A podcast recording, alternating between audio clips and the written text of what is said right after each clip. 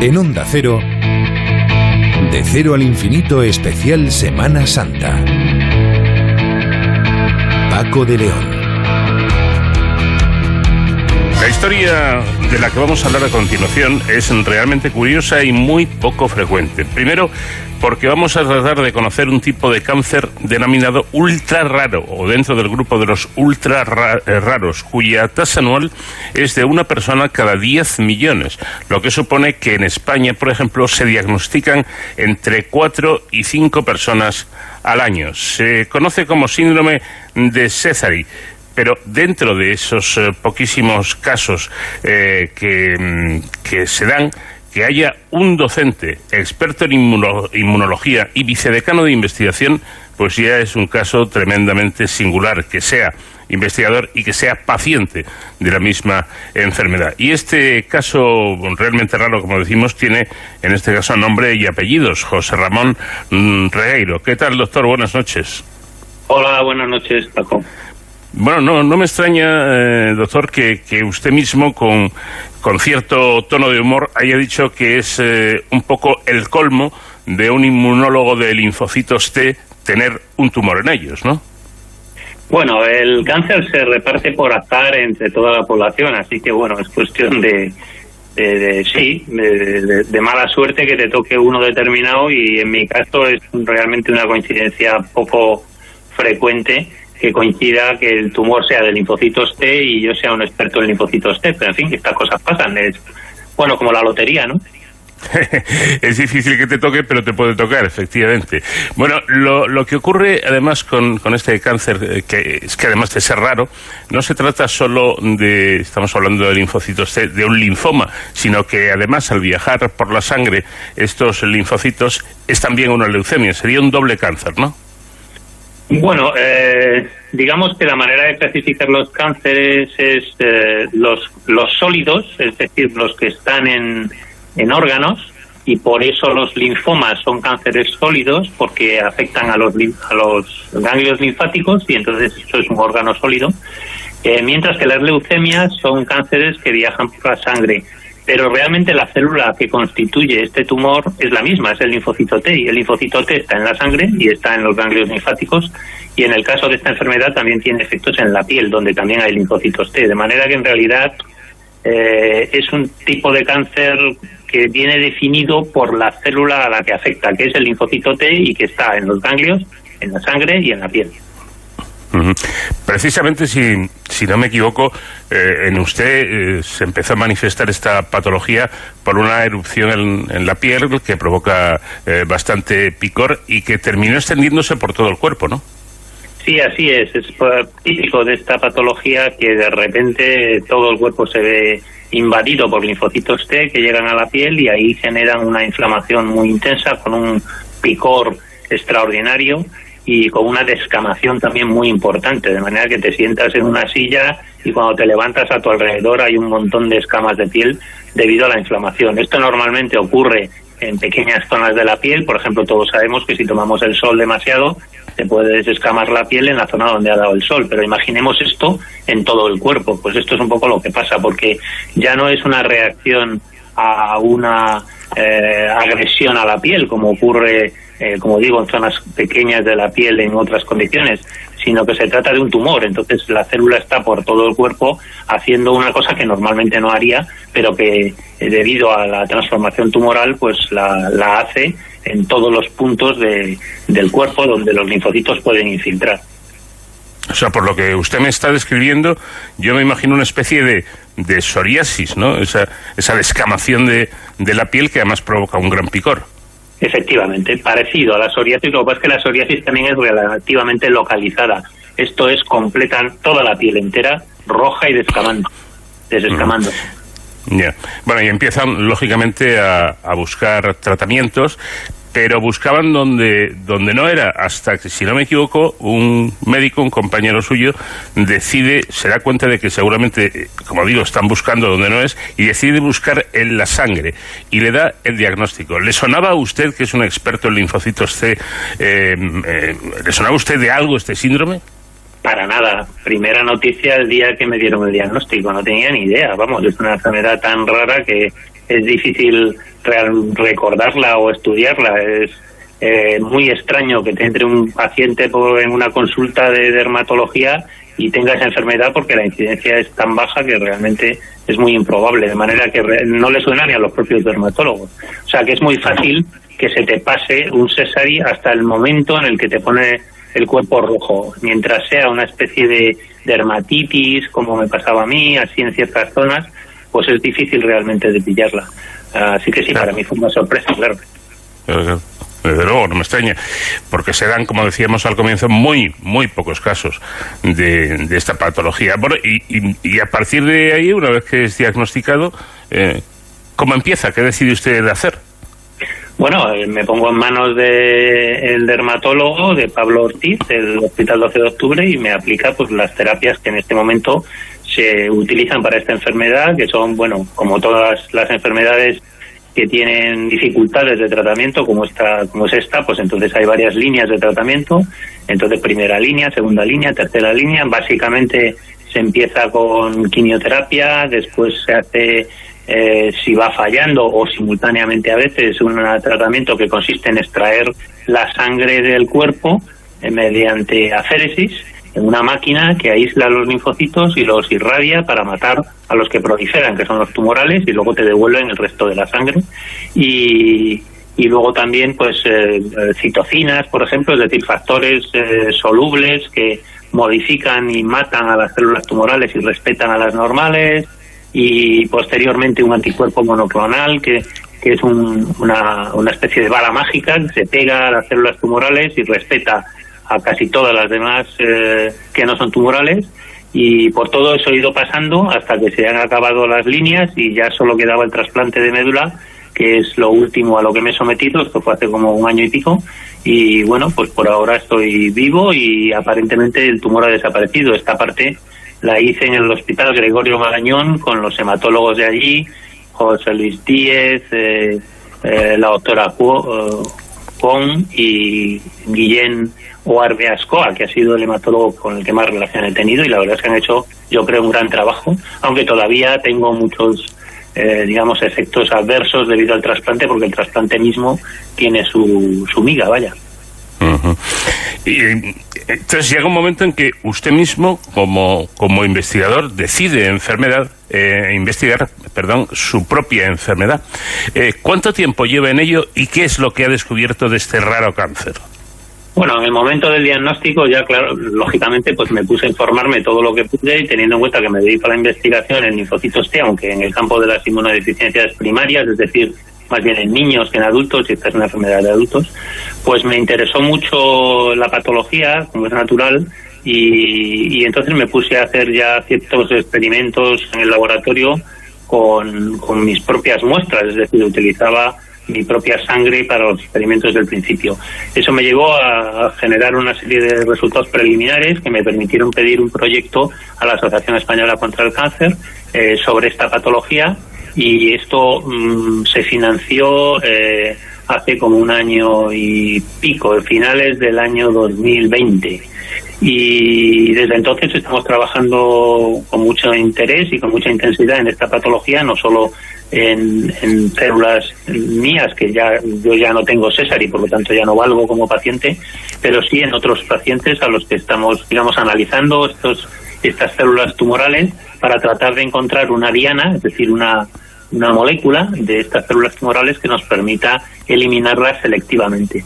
El problema de los linfocitos T es que, a diferencia de otras células, no se pueden eliminar todas, porque si no te mueres. Es decir, a todos a todos nos suena el SIDA. En el SIDA el linfocito T mm. desaparece y entonces te mueres por infecciones. Pues pasaría lo mismo si uno elimina, utilizando herramientas inmunológicas, a los linfocitos T totalmente. Entonces hay que ir a buscar algo que solo esté en las células tumorales y que no esté en las células T, en los linfocitos T normales. Y esa es un poco la idea del proyecto, eh, buscar una eh, una diana específica del tumor que sería también específica de paciente, es decir, no es una una, terapia o una inmunoterapia que valga para todos los pacientes igual, o sea, el procedimiento sí, pero la diana no, la diana es distinta en cada paciente y por lo tanto hay que hacer tratamientos paciente específicos o personalizados que se Y, y para, para, colmo de complicaciones, a usted le pilla esta, esta patología en, en, época de pandemia, en época de la, de la COVID-19. Y según mi información, usted se ha pasado buena parte del pasado año 2021 aislado en, en una habitación especial de, de un hospital. Eh, supongo que era por, por eh, el peligro que supondría en usted peligro añadido ¿no? Eh, de, de, de, poder contagiarse de, de la COVID. Bueno, en realidad el aislamiento es algo que se hace en todos los pacientes que se someten a un trasplante. La razón es que eh, con quimioterapia te eliminan el sistema inmunitario. Bueno, te elimina también todas las células de, la sangre. Eh, pierdes la, los eritrocitos, las plaquetas y los glóbulos blancos. Entonces, eso te genera una enorme susceptibilidad a las infecciones y entonces en el hospital te, te meten en una habitación aislada y con presión positiva eh, donde se, donde todas las personas que entran se tienen que poner una bata, mascarilla, calzas y donde digamos que la, eh, la asepsia es muy importante y eso es así para cualquier trasplantado. Lo que pasa es que después al salir eh, y debido a la pandemia he tenido que vivir completamente aislado, pero no ya en el hospital, que también en el hospital después te pasan a una habitación también muy aislada, es decir, la planta entera tiene unas condiciones de acceso muy restrictivas no he podido recibir visitas durante todo el tiempo que estuve después del trasplante y posteriormente cuando me dieron el alta eh, estuve en mi casa y ahí en casa también estoy aislado. Mis hijas han tenido que irse de casa por, por precisamente por el COVID, ¿no? Por el, el mm. peligro de la infección por COVID. Como además el propio trasplante, digamos que te elimina los, los linfocitos, te produce una inmunodeficiencia secundaria al trasplante y te obliga a, a, bueno a tener muchísimo cuidado con las con las infecciones. Te conviertes en una persona inmunodeficiente pierdes todas las vacunas que tenías de niño eh, de difteria tétanos neumococo hemófilus etcétera y y por lo tanto tienes que volver a empezar a vacunarte, pero no puedes hacerlo inmediatamente porque no tienes sistema inmunitario. Tienes que esperar a que se reproduzca y eso tarda muchos meses. En mi caso, bueno, todavía me falta parte de los linfocitos por recuperar y por lo tanto pues no respondo bien a las vacunas en general. Así que sí, el aislamiento se ha producido por dos razones. Una, el propio trasplante, que es un aislamiento de corto de corta duración en el hospital, en unas habitaciones especiales primero, con presión positiva y después en unas habitaciones más normales, pero también aislado y sin visitas de ningún tipo. Y después, debido al COVID, con, por esa razón, por la razón de la pandemia, un aislamiento, un autoaislamiento en el domicilio. Mm. Bueno, según parece, la tasa media de supervivencia de esta enfermedad, de este cáncer, es de, cuatro años. Y usted ha dicho con cierta frialdad que, según sus cálculos teóricos sobre el papel, acaba de empezar su último año de vida. Eh, claro, también acaba de decir que el cáncer eh, o el tumor ha desaparecido en su caso. Esto significa que parece que ha tenido suerte y que afortunadamente, y de lo cual nos alegramos mucho, eh, no se va a cumplir ese, ese cálculo de, de cuatro años? Bueno, esa es mi esperanza. Es verdad que de nuevo el resultado del trasplante tiene cierto grado de azar, es decir, que puede que funcione y no vuelva el tumor, pero también puede que vuelva. Es decir, aunque ahora mismo no, yo no tengo células tumorales en la sangre, puede ser que tenga alguna, y esa pues eh, se, digamos vuelva a, reproducirse, a dividirse y acabe digamos haciendo que vuelva el tumor. Esto no lo podemos predecir en este momento, pero sí, sobre el papel eh, la supervivencia media es cuatro o cinco años y por lo tanto me toca este sería mi último año de vida. Vamos a ver, yo espero que no sea así, que el trasplante tenga éxito y que no y que no tenga, digamos, problemas por el tumor, que es uno de los riesgos, la recidiva que se llama, la vuelta del tumor, o por el propio trasplante, que también tiene efectos de mortalidad importantes debido a, a una enfermedad que consiste en que la médula que me han injertado es de mi hija, por lo tanto no es idéntica desde el punto de vista genético exactamente, no es completamente compatible y entonces eso produce también ciertas patologías eh, que, también tienen su riesgo, claro, y de hecho yo he pasado eh, lo que se llama enfermedad injerto contra huésped que, me, me, me, devolvió al hospital durante varios meses con bastante riesgo de, muerte, vaya. Bueno, pues esperemos que efectivamente esa recidiva no se, no se produzca y que todo se quede eh, en, eso, ¿no? Y que pueda seguir usted investigando, pero eh, precisamente quería preguntarle si lo de investigar algo que tú mismo padeces cambia algo la, la investigación. No, mm, porque al final estamos hablando de conceptos inmunológicos que en los que he trabajado toda mi vida, o sea que realmente entiendo de este asunto y no, no, no afecta especialmente. Lo que sí es verdad es que te da un grado, un punto mayor de interés, evidentemente, porque es algo casi personal, ¿no? Dices, bueno, voy a ver si puedo poner al servicio de una búsqueda de un tratamiento más eficaz contra esta enfermedad eh, pues poner eh, mis conocimientos al servicio de ese objetivo y obviamente pues lo haces con un interés digamos mayor si cabe. Pero bueno eh, también trabajaba en, en investigación en el campo de los linfocitos T en otros aspectos y otras patologías como las inmunodeficiencias primarias y ponía también todo mi esfuerzo en ello. O sea que yo no noto diferencia muy significativa porque al final se trata de como digo de poner tus conocimientos al servicio de un objetivo que parece razonable y, en mi caso con mucho interés, pero bueno, como digo, yo ya no soy un paciente de cesárea en este momento,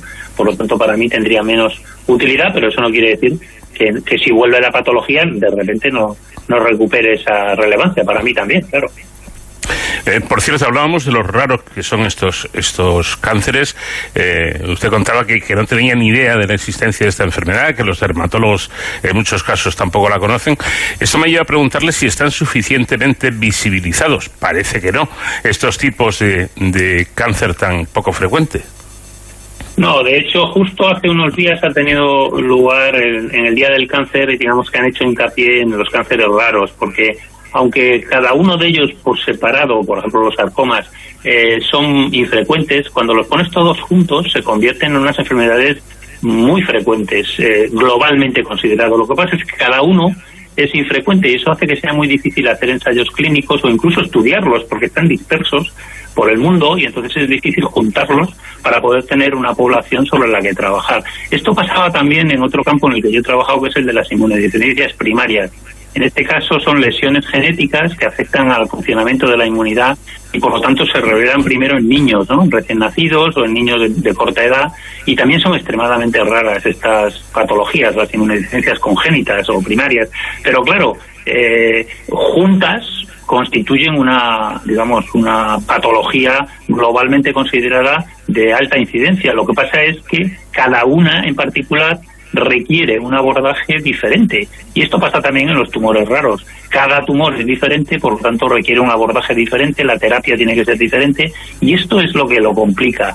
Eh, así que sí, son, eh, digamos que es una, una peculiaridad que tienen las enfermedades raras y más todavía las ultra raras, que son todavía más infrecuentes. Bueno, a, su actividad laboral, porque usted no ha parado de trabajar en todo este tiempo, se une eh, algo de lo que usted ya daba una pincelada, el proyecto que lidera, financiado por la Asociación Española contra el Cáncer, Nueva Inmunoterapia para el Síndrome de César, un cáncer sanguíneo ultra raro. Así, en, en, grande, a grandes rasgos, ¿en qué consiste el proyecto? Bueno, eh, es un, la idea es la siguiente. Vamos a ver, eh, tengo que explicar un poquitín cómo funciona el sistema inmunitario primero para que se pueda entender. Eh, el sistema inmunitario sirve para defendernos de las infecciones y las infecciones son muy diversas. No tenemos más que ver las vacunas que nos ponemos para darnos cuenta que bichos hay infinitos y hemos aprendido eh, digamos, duramente la, esta realidad cuando ha venido la pandemia con un bicho nuevo, ¿no? La, el virus del, del, del COVID, el SARS-CoV-2, era un virus que no conocíamos, eh, que nuestra inmunidad desconocía y por eso se ha infectado tantísima gente. Luego, poco a poco, los infectados se, que sobrevivían pues se quedaban inmunizados y luego con las vacunas pues hemos conseguido inmunizar sin riesgo a casi toda la población. Entonces, para poder abordar eh, la defensa frente a las infecciones, hace falta tener lo que se llaman receptores o proteínas que están en la superficie de los linfocitos y que sean específicas de cada patógeno, de cada bicho. Claro, para esto conseguirlo necesitamos lo que, eh, una, una enorme diversidad de, receptores, de proteínas. Cada uno de nosotros tiene casi infinitos receptores de estos de los que estoy hablando, eh, que son capaces de reconocer cualquier bicho en cualquier momento. Incluso si uno viaja al pasado, digamos una persona que se va a la Edad Media, está preparada con su, lo que se llama el repertorio, es decir, con el conjunto de, receptores que tienen sus diferentes linfocitos para responder a patógenos del pasado, también del futuro o incluso de otros planetas. Esto es así porque la diversidad de los receptores es infinita, es decir, que tenemos infinitos receptores. Por eso todo el mundo ha podido responder al COVID, porque tenía receptores frente al COVID. Claro, es muy difícil dar, entender, pero es así estamos preparados para patógenos que todavía no existen, puesto que estamos preparados o estábamos preparados para el COVID, ¿no? Para eh, la respuesta al SARS-CoV-2. Pues bien, estos receptores se distribuyen en cada linfocito de manera clonal. Esto quiere decir que cada célula tiene un receptor distinto. Si ahora pensamos en que una de esas células se convierte en un tumor, entonces esa célula tendrá ese receptor único e irrepetible que llevaba en el momento de la transformación. Y por lo tanto, ningún otro linfocito comparte ese receptor. Así que uno puede utilizar ese receptor como diana de una inmunoterapia. Entonces, ¿qué intentamos nosotros? Lo mismo que hacemos contra el COVID. Contra el COVID hacemos anticuerpos y linfocitos T, lo que se llama la respuesta celular. Pues ahora imaginemos que intentamos llevar la respuesta inmunitaria contra las células tumorales, pero no contra cualquier cosa de la célula tumoral, sino contra ese receptor único y repetible que tiene la célula tumoral de CSI. Por lo tanto, anticuerpos contra el receptor y linfocitos T contra el receptor.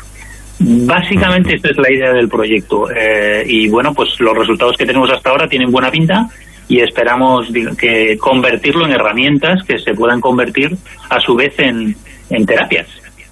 Bueno, pues ya tiene usted para entretenerse, ¿eh? porque usted trabajo, aparte de muy interesante, pues eh, parece que debe llevar eh, bastante esfuerzo y sin decaer en el, en el, ánimo de seguir investigando. Pues doctor José Ramón Regueiro, inmunólogo y vicedecano de investigación en la Complutense, eh, ha sido un placer charlar con usted y simplemente desearle que, que esa lotería le toque, efectivamente tenga usted buena suerte y que continúe por muchos años más realizando su trabajo, investigando. Gracias por habernos nos ha atendido. Muchísimas gracias, Paco, a vosotros por darle visibilidad a esta y otras enfermedades raras que tanto lo necesitan. En Onda Cero, de cero al infinito especial Semana Santa.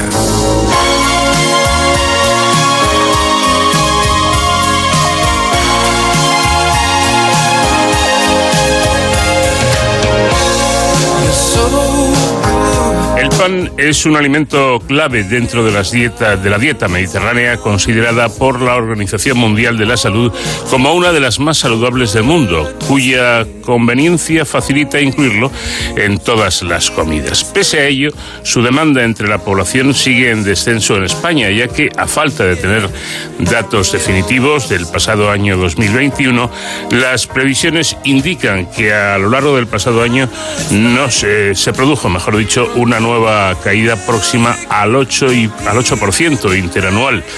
Eh, sin embargo, esta tendencia de consumo no se da en el 74% de los hogares con hijos de hasta 18 años, donde se consume al menos una barra al día. Conforme al estudio Análisis del consumo de pan en el target infantil, elaborado por el Instituto de Investigaciones de Mercado y Marketing Estratejo Ikerfeld. Y es que precisamente ese, este estrato de la población española parece sostener el consumo de pan en virtud de que el 83% de los encuestados aseguran haber aumentado el nivel de ingesta frente a 2020.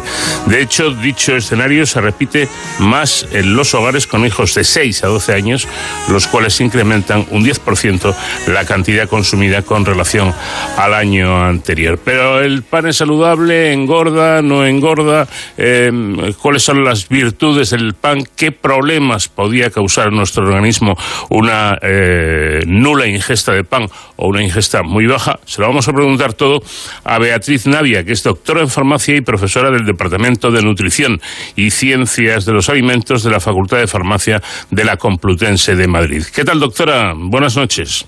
Hola, buenas noches. Pues vamos a empezar sin más. ¿El pan debe estar presente en la dieta? ¿Se debe comer todos los días en todas las comidas? Bueno, pues por los hábitos alimentarios que tenemos, sí, porque realmente no hay una recomendación ¿no? de consumir eh, pan. Eh, hay una recomendación sobre el grupo de alimentos que serían los cereales y derivados, dentro de los cuales está el pan.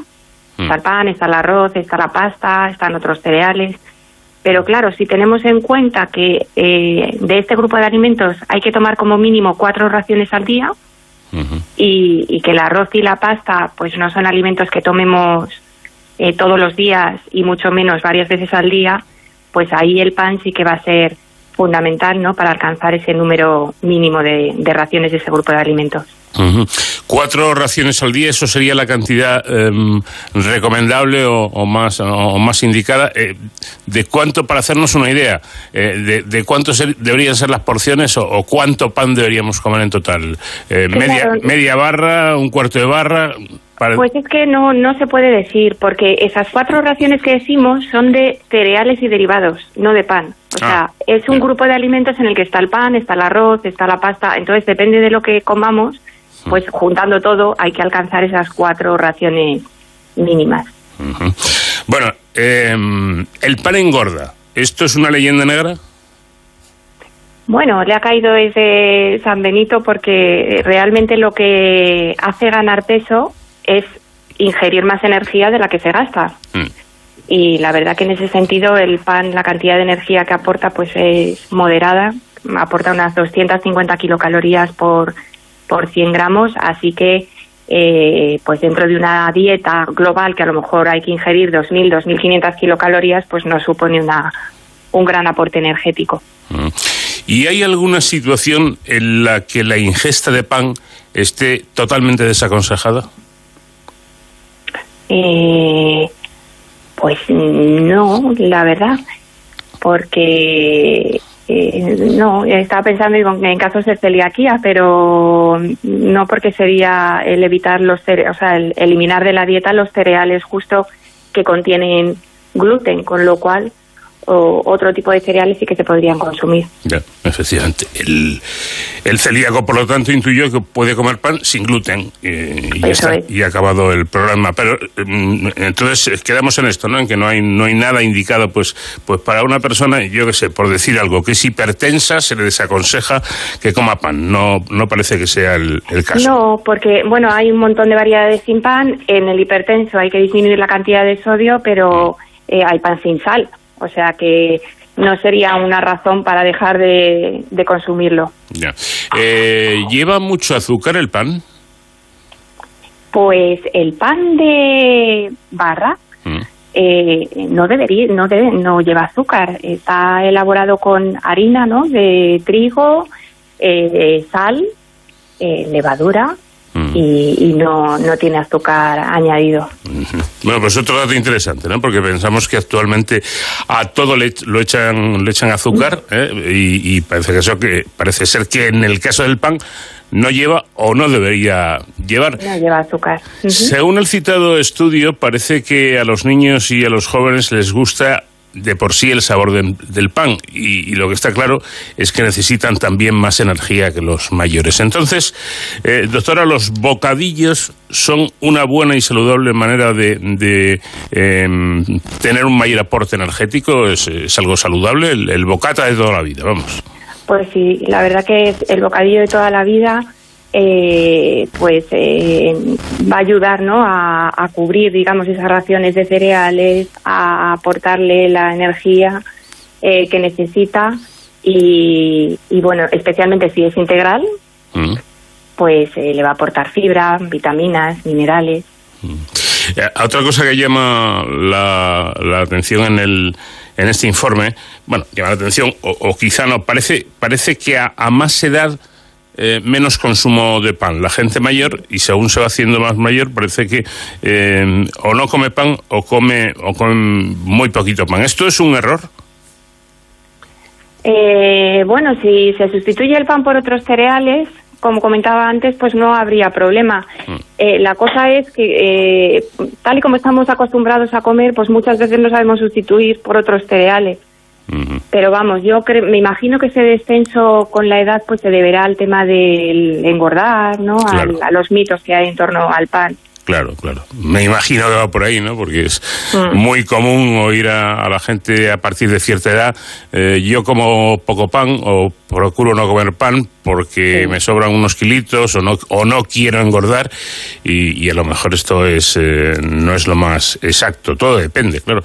La guía de la alimentación saludable de la Sociedad Española de Nutrición Comunitaria, la SENC, aconseja consumir arroz al igual que pasta, entre dos y tres veces a la semana, además de acompañar con pan eh, todas o prácticamente todas las comidas realizadas a lo largo del día. Pero ahí la combinación. Quiero decir, doctora, ¿podemos acompañar tranquilamente, por ejemplo, una buena paella con un trozo de pan?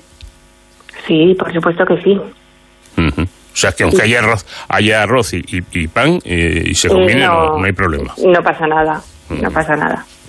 Claro, se trata de que en conjunto tomemos eh, entre cuatro y seis raciones del grupo de cereales y derivados al día.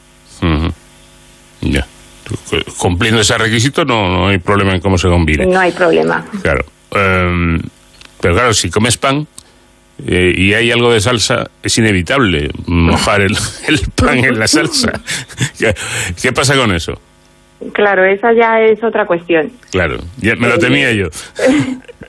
Pero desde luego, o sea, para seguir una alimentación equilibrada, lo de las cuatro o seis raciones mm. del grupo de cereales y derivados al día sí que está claro y, y lo que digo, o sea, por la manera en la que comemos, que el arroz, la pasta, es que no lo comemos todos los días, hay que habría que tomarlo cuatro veces.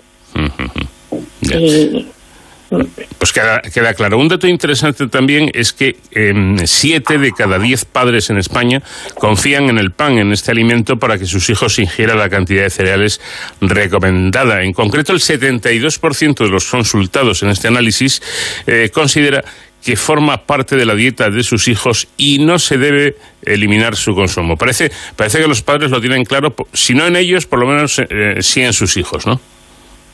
Eh, sí, según los datos de, este estudio, eh, parece que sí. Que mm. el, según el estudio. Forma parte de, la dieta ¿no? infantil. ¿Y qué problemas puede generar, eh, generar perdón, la falta de consumo de pan o un consumo muy bajo? Bueno, es que volvemos a lo mismo. Eh, si tomamos de otros cereales, pues no pasa nada. Lo que pasa es que sí que hay que tomar esas cuatro o seis raciones, ese grupo de alimentos al día. Entonces, si no se cumple, pues lo que ocurre es que se desequilibra la, dieta. Eh, los cereales y derivados, el grupo en conjunto, eh, pues nos van a aportar hidratos de carbono, fibra, bueno, aparte de, otros nutrientes, pero fundamentalmente eso. Y entonces eh, no vamos a llegar a alcanzar la cantidad de carbohidratos que necesita eh, el organismo para seguir una dieta equilibrada, ¿no? Lo que se considera. Eh, ¿Cuál es el, tipo de pan más saludable o da un poco igual? Integral. El integral. De grano entero. Mm. Ese sería el más saludable. Eh, ahora mismo, pues, se da preferencia, ¿no? A los cereales integrales sobre los refinados porque nos van a aportar pues mucha más fibra, más vitaminas, más minerales, porque se encuentran en el salvado y el germen de, del cereal, ¿no? Que son partes que se eliminan durante el refinado. Y, de esta manera pues lo vamos a aprovechar. Sí, y todo, todo esto de la, de la masa madre, de, de los eh, panes más em, ecológicos o más naturales y tal, eh, ¿tiene razón de ser o, o, da igual que esté hecho con masa madre o sin masa madre? Bueno, yo creo que lo más importante, desde luego, es la harina. El, que sea eh, integral, como digo, eh, desde el punto de vista nutricional, ¿no? Para aportarnos mucha más fibra, más vitaminas, más minerales y, otros compuestos que se ha visto además que están en esas fracciones, en ese salvado, ¿no? Y ese germen del cereal, que no son nutrientes, pero que se ha visto que tienen efectos beneficiosos en la salud. Y por último, doctora, ¿España tiene un consumo de pan aceptable? Pues el más bajo de Europa. Pues parece mentira, ¿no? Porque el, pan suena como muy español. Eh, sí, pues es de los de los más bajos, de los más bajos. La verdad que hay otros países en la Unión Europea con que nos nos doblan, básicamente.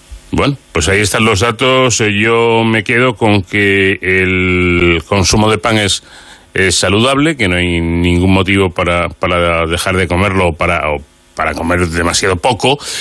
Eh, y que todo depende cómo se haga, claro. Si te comes una barra de pan, pues posiblemente sea excesivo y engordes, pero si no, no tiene, no tiene por qué. Beatriz Navidad, doctora en farmacia y profesora del Departamento de Nutrición y Ciencia de los Alimentos de la Facultad de Farmacia de la Universidad Complutense. Gracias por habernos atendido. Buenas noches. Buenas noches, gracias a vosotros.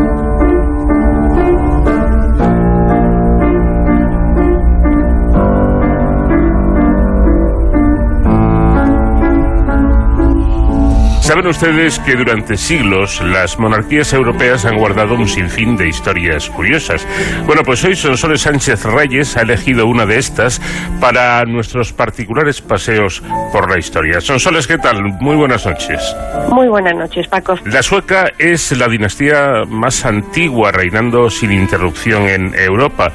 El fundador del linaje fue Jean-Baptiste Bernadotte, un francés curtido en las consignas de libertad y igualdad y fraternidad de la Revolución Francesa de 1789. Pues bien, el actual rey de Suecia, Carlos XVI eh, Gustavo, es precisamente heredero directo de este primer Bernadotte. La dinastía ha llegado hasta nuestros días ramificada en numerosas familias regias y vinculada con casi todas las casas reinantes de Europa. Sus descendientes no solo reinan en Suecia, también lo hacen o lo han hecho en Dinamarca, Noruega, Bélgica y Luxemburgo. El marido de la reina Isabel II del Reino Unido, el príncipe Felipe de Edimburgo, estaba emparentado con Bernadotte. La vida de Jean-Baptiste Bernadotte es de cuento de hadas.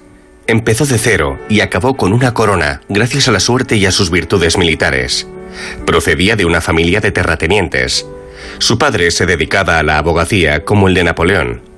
Nació en Pau en 1763 y se convirtió en 1818 en rey de Suecia y Noruega, anexionada en 1814 bajo los nombres de Carlos XIV, Juan y Carlos III Juan, respectivamente, hasta su muerte en 1844. Aunque su familia quería que fuese notario, trabajó como recadero y pasante y no quiso seguir la carrera paterna. Al fallecer su padre, se enroló como voluntario en un regimiento real con 17 años. Fue soldado en 1780, suboficial en 1790, capitán en 1793 y brigadier general en 1794. Tenía el mote de Sergeant Beljambe, sargento zanquilargo o piernas finas, un rasgo que acreditan sus retratos. Con el ejército borbónico no hubiera pasado de suboficial, pero la revolución, cuyos principios abrazó, permitió promociones por méritos y no por cuna. Inició un ascenso imparable coronel, general de brigada, general de división. Bonaparte lo estimaba, aunque a veces chocaban. Se dice que se opuso al golpe de Estado de Napoleón y lo nombró comandante en jefe de las fuerzas francesas en Italia y embajador en Viena. Mariscal del Imperio en 1804, participó en la batalla de Austerlitz y en las campañas de Prusia y Polonia. En 1805 el emperador le proclamó príncipe soberano de Pontecorvo en reconocimiento a su valor en Austerlitz. A nuevos tiempos, nuevos nobles. Por encima de todos, los lugartenientes del emperador, mariscales de Francia, entre 1804 y 1815 fueron ascendidos a esta dignidad 26 eh, generales. Uno de los primeros fue Bernadotte Pese a que les colmó de riquezas y títulos, las relaciones de la mayoría con Bonaparte fueron más bien tensas. En 1808, Bernadotte fue nombrado gobernador de la zona hanseática y dirigió una expedición contra Suecia, pero fracasó por falta de medios y la pérdida de las tropas españolas al comenzar la guerra en España. La caballerosidad de su trato a un grupo de 30 oficiales suecos cautivos en Lübeck que capturó en esta campaña le granjeó en Suecia fama de hombre bueno y recto. En la guerra contra Austria en 1809, Bernadotte venció en la batalla de Wagram, pero tuvo una fuerte discusión con el emperador y fue relevado del mando en mitad de la batalla. La razón que se dio fue porque había desobedecido órdenes, aunque quizás simplemente era que Bonaparte recelaba del aumento de su popularidad. Bernadotte sacaba a Napoleón de sus casillas. El emperador llegó a amenazarle con fusilarle, pero al final siempre le perdonaba. Una posible explicación de los desencuentros entre ambos es que Bernadotte estaba casado con Desirée Clary, la primera novia de Napoleón. El rey de Suecia, Carlos XIII de la dinastía Holstein-Gottorp, estaba enfermo y sin heredero al trono por el fallecimiento prematuro del príncipe. Y Suecia había perdido sus territorios finlandeses ante Rusia en 1809. En 1810, Otto Morner, enviado del rey de Suecia para anunciar a Francia el fallecimiento del príncipe heredero, por su cuenta y riesgo, ofreció la sucesión al trono a Bernadotte.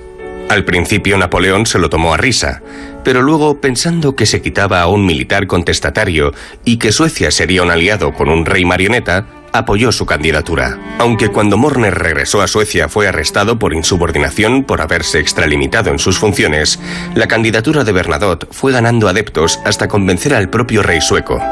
En 1810, cuando Bernadotte tenía 47 años, el rey Carlos XIII le hizo hijo adoptivo y príncipe heredero de Suecia, asumiendo el mariscal la regencia y el control del gobierno sueco y después convirtiéndose en rey de Suecia y Noruega en 1818 a la muerte de Carlos XIII. El siglo XIX europeo se caracterizó por bastantes cambios dinásticos, aunque casi siempre se ofrecían las coronas a miembros de alguna familia principesca. Suecia, anticipándose a su acostumbrada modernidad, fue diferente. El Parlamento sueco eligió soberano a Bernadotte con el objetivo de que Francia les ayudara a recuperar Finlandia para estar a buenas con Napoleón, que había situado a varios de sus hermanos en los tronos europeos. Los militares suecos presionaron para tener al mando a un militar de categoría, por si llegaba una invasión rusa. Aunque Bernadotte no fue coronado de inmediato, se dedicó enseguida a reorganizar el país. Unificó Suecia con Noruega y la sacó de los vaivenes políticos de Europa, estableciendo una neutralidad que dura hasta nuestros días. Tres años después del exilio de Napoleón en Santa Elena, se convirtió en rey. Napoleón se equivocó en su predicción de un rey manipulable. Bernadotte no dudó en defender los intereses de su nuevo país frente a Francia y se unió a la sexta coalición contra Napoleón. El duque de Wellington dirigía una tropa aliada de varios países europeos que querían ver caer a Bonaparte, entre ellos Suecia y Noruega. Bernadotte ayudó a derrotar a Napoleón en la batalla de Leipzig en 1813 y luego derrotó a Dinamarca, aliada de Francia, obligándole a ceder Noruega a la corona sueca. Bernadotte no hablaba sueco, la lengua de la aristocracia era el francés y con el pueblo se hablaba poco, pero se convirtió al protestantismo y cambió su nombre por el de Carlos Juan. Elegía a sus ministros entre burócratas que ejecutaban sus órdenes sin replicar. El general revolucionario terminó convertido en un autócrata. Su política exterior condujo a un largo y próspero periodo de paz. El ascenso social en los campos de batalla, Bernadotte lo refrendó vía matrimonial. En 1798 se casó con Desirée Clary, hija de un rico comerciante marsellés, prometida con Napoleón hasta conocer este a Josefina de Beauharnais. Desirée, decepcionada, escribió a Bonaparte: Has hecho mi vida miserable, pero soy bastante débil para perdonarte. Desirée y su hermana Julie habían conocido a dos hermanos militares más humildes, Napoleón y José Bonaparte. El hermano mayor de las Clary había sido arrestado por la rama local del gobierno revolucionario, pero el joven secretario del ejército, José Bonaparte, ayudó a lograr su liberación. Todo indicaba que Julie se casaría con José y Desiré con Napoleón. Julie efectivamente se convirtió en la esposa del rey José Napoleón I, efímera reina de España, aunque nunca pisó la península. Desiré sería la primera reina Bernadotte, dueña de la tiara de diamantes y rubíes que actualmente luce la princesa Mary de Dinamarca y que Desiré estrenó para asistir a la coronación de Napoleón. Bernadotte llevó a Estocolmo aires nuevos. Inició una dinastía que ha llegado a nuestros días en plácidos reinados con largos periodos de paz. Reinaría 26 años hasta su muerte en 1844, sin jamás haber aprendido sueco se dice que cuando lo amortajaron, en su pecho apareció un tatuaje de sus días revolucionarios, Mort roi, muerte a los reyes. Del matrimonio de Bernadotte con Desiré Clary nació un hijo, Oscar, su sucesor, bajo cuyo reinado la nación prosperó. Cosas del destino o del poder geopolítico, el rey Oscar I se casó con Josefina de Losberg, nieta de la ex emperatriz Josefina Bonaparte, por su primer matrimonio con el vizconde de Beauharnais. Desiré Clary siguió viviendo en París. Se reía si le daban tratamiento de alteza y en su madurez se enamoró del duque de Richelieu, al que seguía a todas partes, pese a ser notoriamente rechazada.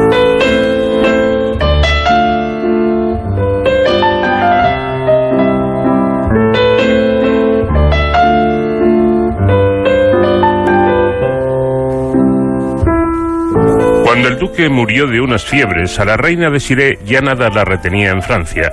En 1823 se fue a Suecia y se quedó allí para siempre. Asentada en Estocolmo, vivió hasta los 83 años en una época de bonanza para su nuevo país. Aunque nunca aprendió sueco, siempre se mantuvo en contacto con Napoleón y emprendía viajes personales secretos bajo el nombre de Condesa de Gotland. Llegó a ser muy querida por los ciudadanos. Vivió el reinado de su marido, el de su hijo, Oscar I, y el de su nieto, Carlos V. Murió en 1860, 16 años más tarde que Bernadotte. La leyenda de que su corazón se quedó en Francia se refleja en la película Desiree, con Jean Simons y Marlon Brando. Meses antes de su fallecimiento, su nieta menor, la princesa Eugenia, le preguntó lo que más añoraba de Francia, respondiendo, tener 18 años y ser muy feliz, porque el amor entró una tarde por una puerta de mi casa de Marsella. Claramente era una alusión a Napoleón. El nombre completo de la actual princesa Victoria de Suecia es Victoria Ingrid Alice Desiree. Su cuarto nombre de pila homenajea a su antepasada de siete generaciones atrás. Los sucesivos matrimonios de los Bernadotte les fueron enlazando con dinastías europeas, pero siempre tuvieron propensión a lo francés más avanzado y a reformas que en otros países llegarían mucho después. Carlos XIV Juan, que había añadido a su nombre al modo revolucionario el de Jules en honor a Julio César, fue bastante conservador. Pero su hijo Óscar I, reformista y liberal, tuvo dos amantes que le dieron descendencia. Carlos XV fue tan avanzado como Óscar I, concediendo a las mujeres el derecho a voto algo insólito en la época. Óscar II, escritor y musicólogo, fue padre de Gustavo V, gran tenista y de poco convencional vida íntima, que en sus últimos años no se preocupó en ocultar. Gustavo VI Adolfo, arqueólogo, fue padre de Gustavo Adolfo. Este, campeón de equitación y progenitor del actual monarca, no llegó a reinar por su temprana muerte que hizo que a Gustavo VI Adolfo le sucediera a Carlos XVI Gustavo. En 2010, los herederos de la corona sueca, la princesa Victoria y su marido, el príncipe Daniel, viajaron a París para recorrer los lugares más importantes de la vida de Jean-Baptiste Bernadotte antes de convertirse en Carlos IV, Juan de Suecia fueron recibidos por el presidente Nicolás Sarkozy. Los príncipes visitaron el castillo del Mariscal Bernadotte en la región de Savigny-le-Temple, al sur de la capital, donde se fotografiaron con vecinos de la zona, vestidos a la moda del siglo XIX. También viajaron a Pau, ciudad natal de Bernadotte, al sudoeste de la capital gala. En 2018, con motivo del segundo centenario de la dinastía, la familia real sueca celebró el aniversario con un seminario en el Palacio Real para repasar los 200 años como arranque del que sería el año Bernadotte. Entre los más de 300 invitados estaban el rey Carlos XVI Gustavo y la reina Silvia, la princesa Victoria y el príncipe Daniel. El Museo Bernadotte, creado en 1935 en Pau, se encuentra en la Casa Balaguer, construida en 1730, donde nació Jean-Baptiste Bernadotte. Es un ejemplo de arquitectura de Bearn, construcción en guijarros, ladrillos y grés, con galería de madera que da al patio. El museo exhibe documentos y objetos relacionados con Bernadotte y sus descendientes, así como obras de artistas escandinavos. Gracias, eh, como siempre, Sonsoles, y hasta la próxima semana. Gracias a ti, Paco. Un abrazo y hasta la próxima semana.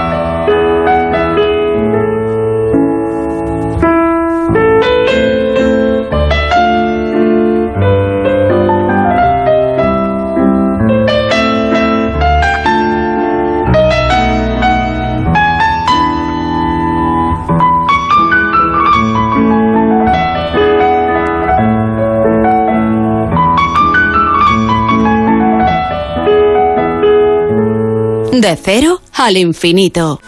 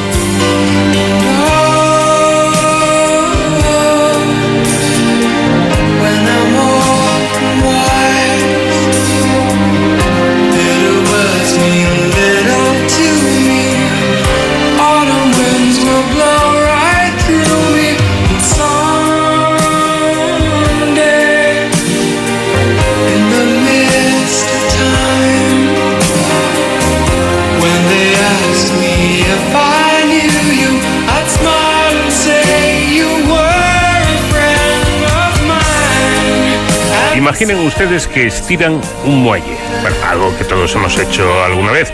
Esto lo que hace es que eh, movamos el, el muelle de su posición de reposo. Se contrae, se estira y vuelve a su forma original. Mantendrá ese movimiento oscilatorio durante cierto tiempo. El número de veces que se repite en un segundo se llama frecuencia, que está medida en hercios. Un hercio equivale a una oscilación por segundo. Las oscilaciones de los muelles podemos observarlas con nuestros ojos e incluso contarlas sin gran dificultad. Sin embargo, cuanto más pequeño sea un objeto, las oscilaciones tendrán una menor amplitud y una mayor frecuencia y por tanto será difícil verlas. Bueno, esto es lo que cuenta en su blog Eduardo Gil, que es investigador en el grupo de bionanomecánica del Instituto de Micro y Nanotecnología del Consejo Superior de Investigaciones Científicas. Eduardo, ¿qué tal? Muy buenas noches. Buenas noches. Bueno, como señalas, esto es como cuando las cuerdas de una guitarra eh, cada, cada nota hace que se produzca un tipo de vibración y eso hace que los sonidos sean diferentes, ¿no es así? Es así, eh, efectivamente. Eh, cada cuerda de una guitarra tiene unas eh, dimensiones eh, características. eh, podéis observar que cada cuerda es un poco más fina. eh, también está sometida a una cierta tensión. eh, y dependiendo de eso va a vibrar a unas frecuencias dadas. Por ejemplo, la nota La3 vibra a 440 hercios, es decir, se comprime y expande 440 veces por segundo. Por tanto, sería imposible observarlo a, a simple vista, pero en este caso lo observamos por el oído y así eh, somos capaces ¿no? de, de distinguir, los, por ejemplo, los sonidos graves de los agudos. Así es, cuando, bueno, realmente el movimiento, cuando tocas la cuerda de una guitarra, sí que puedes observar cómo ésta se mueve. Lo que es imposible es saber eh, cuánto de rápido, a qué, a qué frecuencia está vibrando simplemente con la, con el sentido de la vista. Pero sí que escuchamos un sonido característico que viene dado por esa frecuencia de, de vibración. Ahora verán la importancia de escuchar eh, esos sonidos que equivale a, a poder ver, pero entre comillas, con el oído, eh, ese número de vibraciones por segundo. Pero antes, eh, vayamos con algo concreto. ¿Toda estructura mecánica es más o menos elástica? Mm, Bueno, eh, hay ciertas eh, estructuras que son más viscosas o más elásticas, pero pero sí, o sea, es, es así. O sea, los sólidos, los sólidos rígidos eh, tienen más propiedades, eh, son más elásticos en cierta medida y ya pues no sé, cosas como la plastilina son más viscosas y esas estructuras sí que no vibran con una frecuencia tan bien definida. Y, y dices que escuchando las frecuencias de las vibraciones de un objeto podemos inferir sus propiedades físicas. ¿Esto es así? Eh, exacto, eso es lo que tratamos de hacer en el laboratorio. eh, cuando pues, escuchamos cuando detectamos las vibraciones de un objeto, estas frecuencias a las que oscilan el objeto vienen determinadas por su morfología y por sus propiedades elásticas, o incluso por su masa también. Entonces, eh, a través de estas vibraciones podemos inferir eh, esas- estas propiedades mecánicas y estas propiedades morfolo- Bueno, como todo el mundo sabe, los virus y las bacterias tienen un tamaño eh, diminuto, macro- microscópico, y pero además, además de esto vibran, ¿no? Tanto los virus como las bacterias. Sí, esto es lo que hemos eh, demostrado. eh, bueno, que primero que vibran y que somos capaces de detectar estas eh, vibraciones, lo hemos hecho con bacterias y ahora lo queremos hacer con virus. Las bacterias tienen una forma característica, un tamaño característico. Sí que es cierto que las bacterias son eh, seres vivos, tienen un, un ciclo de vida dada, nacen, crecen, se reproducen. Eh, entonces, en- durante estos ciclos de vida eh, van cambiando su forma y por lo tanto irían cambiando sus frecuencias de, resonancia. En cambio, un virus sí que tiene una forma más determinada a lo largo de todo su ciclo vital, si podemos llamar ciclo vital a un virus. Bueno, este dato realmente me ha impresionado, y es que las bacterias suelen tener un tamaño en torno a las micras. Una micra es una millonésima parte de un, de un metro. Vibran además a frecuencias de cientos de millones de hercios, es decir, cientos de millones de oscilaciones por segundo con una amplitud extremadamente pequeña, en torno al tamaño de un átomo. Eh, como digo, me ha impresionado el, dato y desde luego cuesta imaginarlo, Eduardo. Pues sí, eh, suena un poco eh, raro que seamos capaces de, detectar estas vibraciones, pero es así, gracias a las propiedades de nuestros sensores podemos llegar a detectar vibraciones tan pequeñas y tan rápidas. Y además los, los, eh, los virus, por si esto fuera poco, vibran en más de 100.000 millones de veces por segundo, también con amplitudes menores al, al tamaño de, de un átomo. Pero vayamos con lo importante, ¿hay aparatos para identificar y medir estas vibraciones? pues nosotros hemos desarrollado estos sensores que son capaces de, que hemos demostrado que son capaces de detectar las vibraciones de bacterias y ahora lo que queremos eh, evolucionar es a, la detección de las vibraciones de los virus. Eh, sí que tenemos eh, la capacidad de momento de, detectar las vibraciones de sensores que vibran a frecuencias de decenas de gigahercios, decenas de, de miles de millones de veces por segundo y estas son el rango de frecuencias a las que oscilan los virus. Entonces lo que queremos es demostrar que, que estos sensores también pueden eh, detectar las vibraciones de, de los virus, que es un gran hito. Es decir, dicho de una manera simple, que gracias a estos aparatos, a estos sensores, tanto los, los virus como las bacterias se pueden oír, ¿no? Sí, es eso. En cierta medida estamos escuchando eh, su sonido y, este sonido, en el caso de los virus, va a ser muy característico de cada uno de, los virus que queramos detectar y, por tanto, mediante escuchando su sonido podemos identificar eh, de qué virus se trata y qué virus está provocando una determinada infección.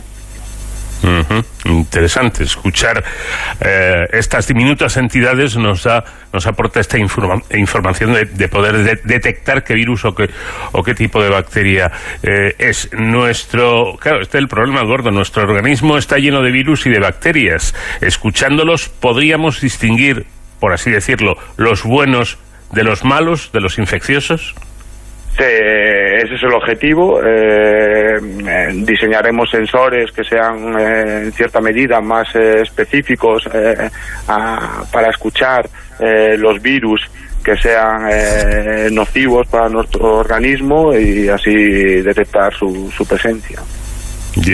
Y, entre otras cosas, esta tecnología de nanosensores reduciría el coste del diagnóstico, ¿no?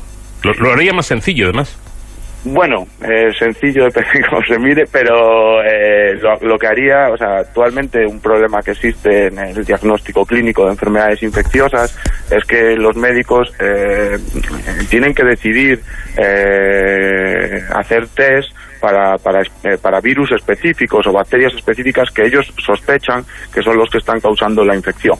Entonces, esto lleva un tiempo, o sea, dependiendo de los síntomas que tiene el paciente o de los lugares a los que haya viajado recientemente, puede eh, inferir eh, o deducir qué, qué, virus o qué bacteria está causando esa infección y hacer pruebas específicas acerca si, de si ese virus o esa bacteria se encuentra en su organismo. Lo que ocurre es que en muchas ocasiones eh, no consiguen, no aciertan a la primera y esto ahora mismo los, los test que existen actualmente pues tardan dos o tres días en saberse eh, si el resultado es positivo o negativo. Y en el caso de que sea positivo pues eh, eh, está bien ya saben qué, qué virus está causando pero es que en muchas ocasiones el resultado es negativo y tienen que volver a probar a buscar otro virus, otra bacteria que pueda estar causando esa infección y durante todo este tiempo, que puede ser eh, eh, semanas, el, el, paciente no está eh, recibiendo un tratamiento específico, lo cual supone un gran problema para su salud y también para la salud global de la humanidad, eh, por, de hecho muchas veces tienen que recetar antibióticos eh, eh, genéricos que crean resistencias a las bacterias y eso se sabe que es uno de los mayores problemas que vamos a enfrentar en los, en los próximos años. Es un asunto importante porque efectivamente se reduciría la espera diagnóstica, lo cual de por sí ya tiene su interés y, los pacientes recibirían el tratamiento adecuado eh, lo antes posible, en el, en el mínimo tiempo imprescindible. Pero es que además, eh, eh, según comentan en el, en el blog, esta investigación va más allá y se podría extender la tecnología a otras entidades biológicas como proteínas o como células humanas y, aplicarla, por ejemplo, a la detección temprana del cáncer, ¿no?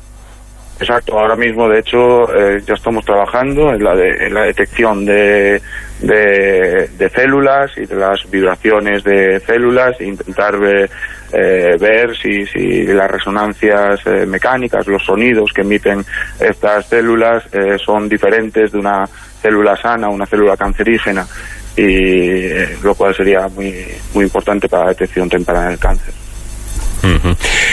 Por cierto, y no sé si es posible transmitirlo sin, sin escucharlo, pero ¿Cómo suena un virus o una, una bacteria? ¿A qué se parece el sonido?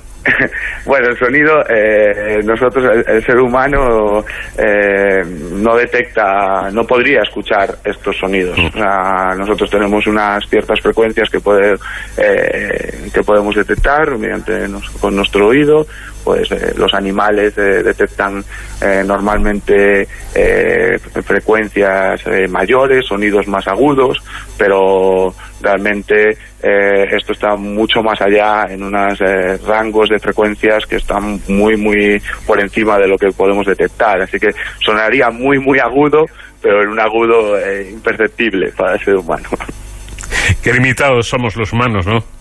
Sí, sí, hay muchas cosas que no, no se pueden ver ni escuchar. Eh. No llegamos, no llegamos a, a ello. Pero bueno, tenemos tecnología para hacer eso. Eso sí, eso sí. Afortunadamente tecnología y talento también, ¿eh? para poder acercarnos a estas cosas, incluso conocerlas. Para, para terminar, eh, ¿en qué momento se encuentra la, la investigación y para cuándo podría estar disponible esta, esta técnica? Bueno, esto ha sido un descubrimiento eh, muy pionero, digamos. Estamos, hemos eh, escuchado el sonido de, una bacteria, eh, que en realidad cada, cada bacteria o cada, cada entidad biológica emite muchos sonidos diferentes, lo cual nos daría una huella dactilar única de, qué bacteria estamos escuchando. De momento hemos escuchado uno de esos sonidos, ahora queremos demostrar que somos capaces de escuchar más sonidos de cada una de las bacterias y aplicarlo a bacterias eh, diferentes. Por otro lado, queremos avanzar hacia extender esta tecnología a células, que ya estamos trabajando, ya estamos detectando también estas vibraciones y, por otro lado queremos eh, extender también la tecnología a virus, que lo que hemos hecho es diseñar sensores capaces de eh, llegar a estas frecuencias tan altas. Hemos demostrado que estos sensores son capaces de llegar a estas eh, frecuencias tan altas y lo que queremos ahora es demostrar que somos capaces de escuchar estos virus y una vez que hayamos escuchado un virus, pues escuchar muchos virus diferentes y demostrar que, el sonido de estos virus puede identificarlos de manera eh, única. Bueno, pues realmente es sorprendente, pero casi, bueno, casi no, hablamos de una realidad, el poder escuchar el sonido que emiten estas eh, diminutas entidades como son virus y bacterias eh, vibrando y produciendo unas vibraciones realmente extraordinarias. Eduardo Gil, investigador en el grupo de bionanomecánica del Instituto de Micro y Nanotecnología del CSIC, gracias por habernos atendido y enhorabuena por este trabajo. Gracias a vosotros. Muchas gracias. Vamos de cero al infinito en onda cero.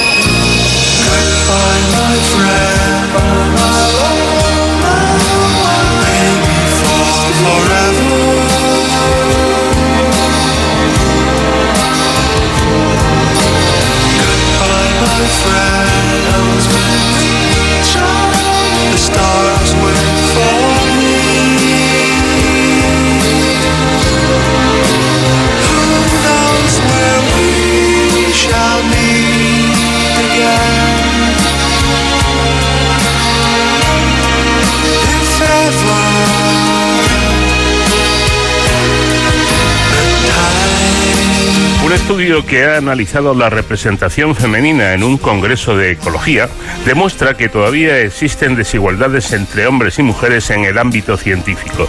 Los resultados revelan la importancia de tener mujeres en posiciones visibles o de prestigio para aumentar el sentimiento de pertenencia en ciencia.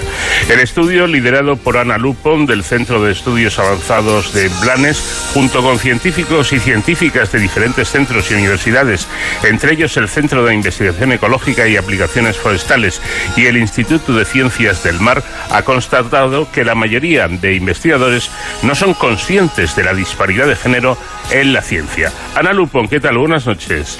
Buenas noches. Bueno, para la elaboración de este estudio se ha analizado la representación femenina en el primer Congreso de la Sociedad Ibérica de Ecología celebrado en Barcelona en, el año 2019. ¿Por qué, ¿Por qué la elección de este Congreso para, para fijarse en él y hacer el estudio? Pues mira, las razones principales fueron dos. La primera es porque era el primer congreso que se hacía a nivel nacional de ecología y formaba parte de distintas asociaciones anteriores, así que era un buen momento para poder informar y ver cómo realmente no todas las personas que viven en la península ibérica se comportan desde una visión de género. Y el mm. segundo motivo fue porque esta asociación es muy nueva.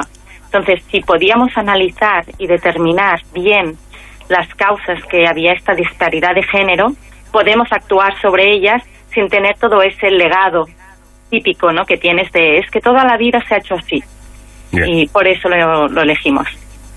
Por eso la elección de este Congreso. Bueno, el estudio asegura que a pesar de las recientes políticas encaradas a reducir esas desigualdades entre, entre hombres y mujeres en, en el mundo científico, los sesgos de género siguen siendo evidentes. Eh, entonces, eh, ¿qué es lo que ocurre? ¿Que estas políticas no son las adecuadas? ¿No funcionan? ¿Qué ocurre?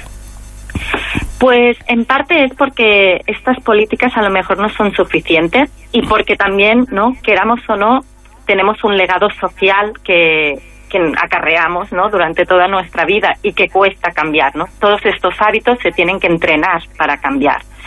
Entonces, por ejemplo, cosas de las que pasan es que normalmente tendemos a, a invitar, ¿no? A personas que son más parecidas a nosotros. Entonces, si las personas que invitan son hombres, seguramente será más probable que inviten a otro hombre. Y así es como se va alimentando ¿no? estas disparidades. Bueno, hasta el punto de que, según el estudio, eh, tienen más poder de convocatorias en, sus eh, conferencias y, exposiciones los hombres que las mujeres. Van eh, más, más científicos y científicas a escuchar esas palabras si las dice un hombre que si las dice una mujer. Sí, este resultado de hecho nos chocó un poco, ¿no? Porque cuando tú les preguntabas a las personas, eh, ellas no eran conscientes de que hacían eso. Ellas decían que iban a las charlas en función de si les interesaba el tema o no. Pero la verdad es que charlas que eran de una misma temática siempre tendían a tener más personas que asistían los hombres que las mujeres. Resulta, desde luego, curioso. Hay mm, sesgo mm, por sexo en el mundo científico, pero ¿de ellos son conscientes tantos, tanto las mujeres como los hombres de, de la ciencia? Pues la verdad es que este fue otro de los resultados ¿no? que nos chocó un poco, porque en realidad sí que eran un poco más conscientes las mujeres, pero la mayoría de los participantes de la encuesta no eran conscientes de este sesgo. O sea, al final solo un 30% de las mujeres nos dijeron que sí, que existía este sesgo, y un 20% de los hombres. Así que en realidad, ¿no? Parte del problema es que no es un sesgo que es tan inconsciente, ¿no? No lo hacemos a propósito. Y entonces, este es uno de los problemas más grandes que hay, que hasta que no lo ves, que tienes este sesgo, ¿no? No lo puedes corregir. Entonces podríamos decir que no hay visibilidad o no hay la suficiente visibilidad de la mujer en el ámbito de la investigación.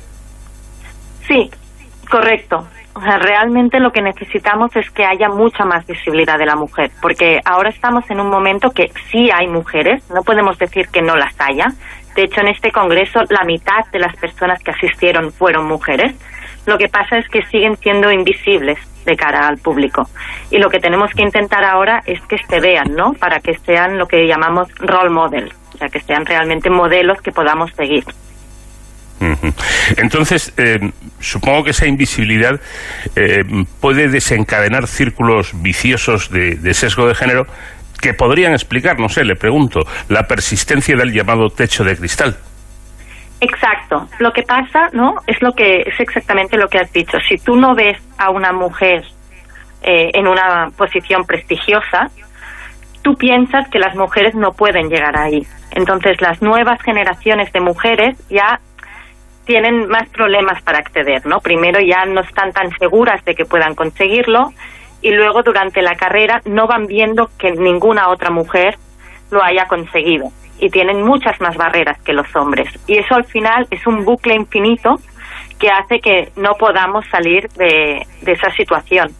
Y de hecho, prueba de ello es que en recursos naturales del, del CSIC, por ejemplo, el, este techo de cristal es de uno de los más altos que hay en España.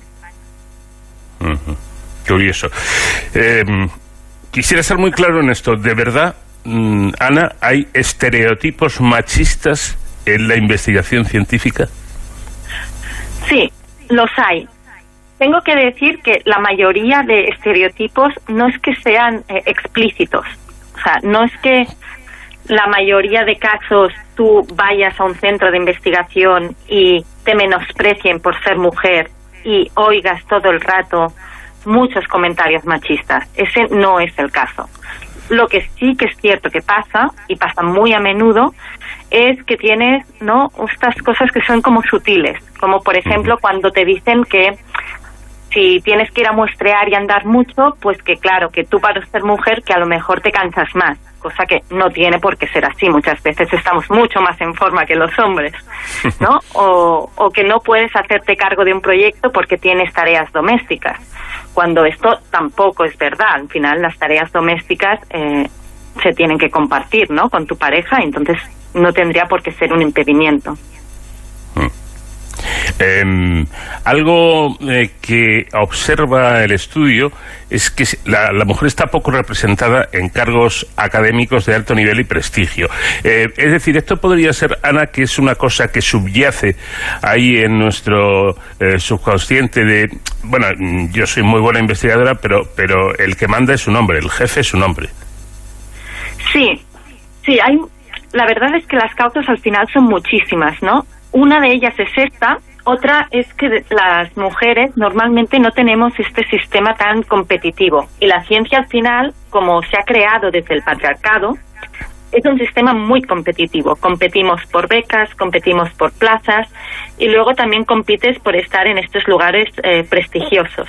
Entonces, ya muchas mujeres de por sí no se ven eh, o no creen necesario tener que competir ¿no? y generar esta esta tensión con sus compañeros por conseguir estos cargos prestigiosos, mientras que ellos sí que lo consideran necesario. Entonces, esto es un problema estructural de la ciencia que se debería cambiar para incluir una diversidad de opiniones ¿no? o de gustos. y, y, eso, fíjense que que se ha tomado como ejemplo un congreso de, ecología, un campo generalmente dominado por mujeres a nivel estudiantil. Eh, incidiendo en algo que ya eh, tratábamos así un poco de esos rayos, y me parece que es un, dato llamativo. En las charlas analizadas, la proporción de mujeres y hombres entre la audiencia fue similar, independientemente del género del ponente. Sin embargo, el número total de asistentes fue un 12,3% superior cuando el ponente era el hombre y cuando era una mujer. Eh, era lo que decíamos, parece como si el científico, el, el, hombre, tuviera más poder de convocatoria que la científica, pero esto significa que también la mujer contribuye a este dato. Parece que acude más si el ponente es un hombre. Sí, correcto. Como al final este, este sesgo que le decimos implícito, ¿no? Que llevamos dentro, este lo tenemos todos. O sea, lo tenemos hombres, lo tenemos mujeres. Y parte del causante es lo que decíamos, ¿no? Que no tenemos mujeres ahí que nos enseñen que su ciencia es importante. Cuando tú lees un libro de texto, por ejemplo, ¿no? En la primaria o en la secundaria, normalmente todos los científicos que te enseñan son hombres.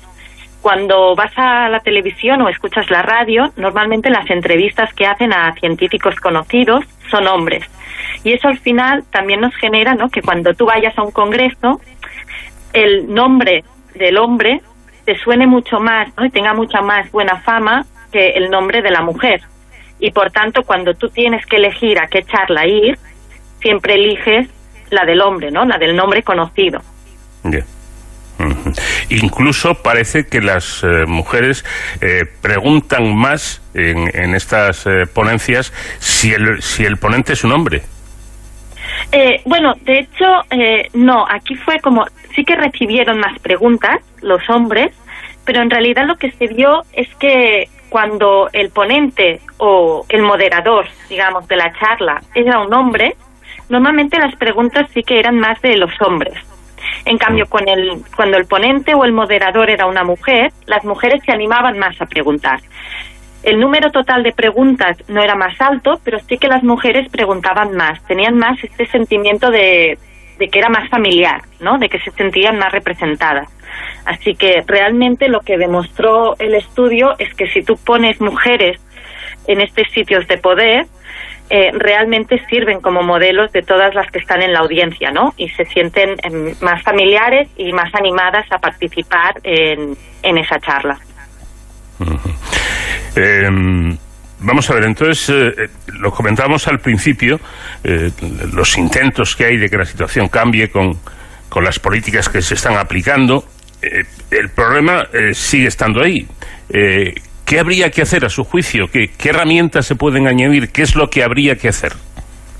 Bueno, para mí habría que hacer varias cosas, ¿no? Y trabajar a distintos niveles. El primer nivel, siempre digo, es la educación. Sea, lo que tenemos que estar seguras es de que las chicas, ¿no? Las mujeres del futuro, las científicas del futuro tienen eh, modelos a seguir para que se sientan ya incluidas en la ciencia desde el principio. Otra cosa que tenemos que hacer es entrenarnos. O sea, los que ahora mismo estamos en ciencia tenemos que ser conscientes de que estos sesgos existen y entrenar y entrenar nuestros comportamientos, intentar no decir esas coletillas no machistas que a veces se nos escapan, intentar valorar la gente no por su nombre, sino por realmente el contenido de la charla y si nos cuesta tanto, pues incluso no poner los nombres de los ponentes, solo poner al principio de qué va a tratar la charla y así, ¿no? Vamos haciendo limpieza de todos estos sesgos que tenemos dentro. También se pueden hacer eh, una política más de cuotas, como ayudar a que las mujeres estén en estas posiciones, ¿no? Pues decirles, ¿qué necesitáis? ¿Necesitáis ayuda para que alguien os escriba el currículum o necesitáis que alguien se haga cargo de vuestra familia mientras vais al Congreso, pues vamos a facilitar estas ayudas, vamos a facilitar que vosotras también podáis estar ahí. En fin, eh, es un asunto importante, no es para nada un tema menor, porque estamos hablando de algo tan serio como y tan necesario como la investigación, como la ciencia, en definitiva. Y yo creo que no nos podemos permitir el lujo de anteponer el sexo de una persona al talento de una persona y el talento pues este cajón y está súper demostrado que existe tanto y de igual manera en un hombre como en una mujer eh, por lo tanto sería una pena que mujeres que tienen muchísimas posibilidades por sus capacidades no lleguen donde deberían llegar. Ana Lupon del Centro de Estudios Avanzados de Blanes, muchísimas gracias por habernos atendido y enhorabuena por el, por el trabajo. Muchísimas gracias a vosotros. I've got dreams, dreams to remember. Vamos de cero al infinito en onda cero. I've got dreams, dreams to remember.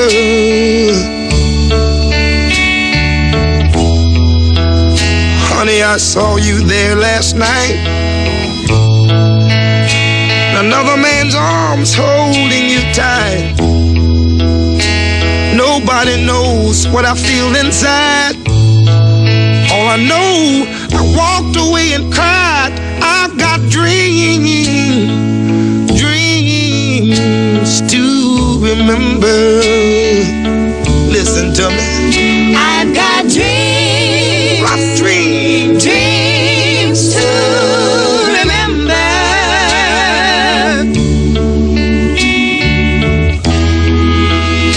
I know you said he was just a friend.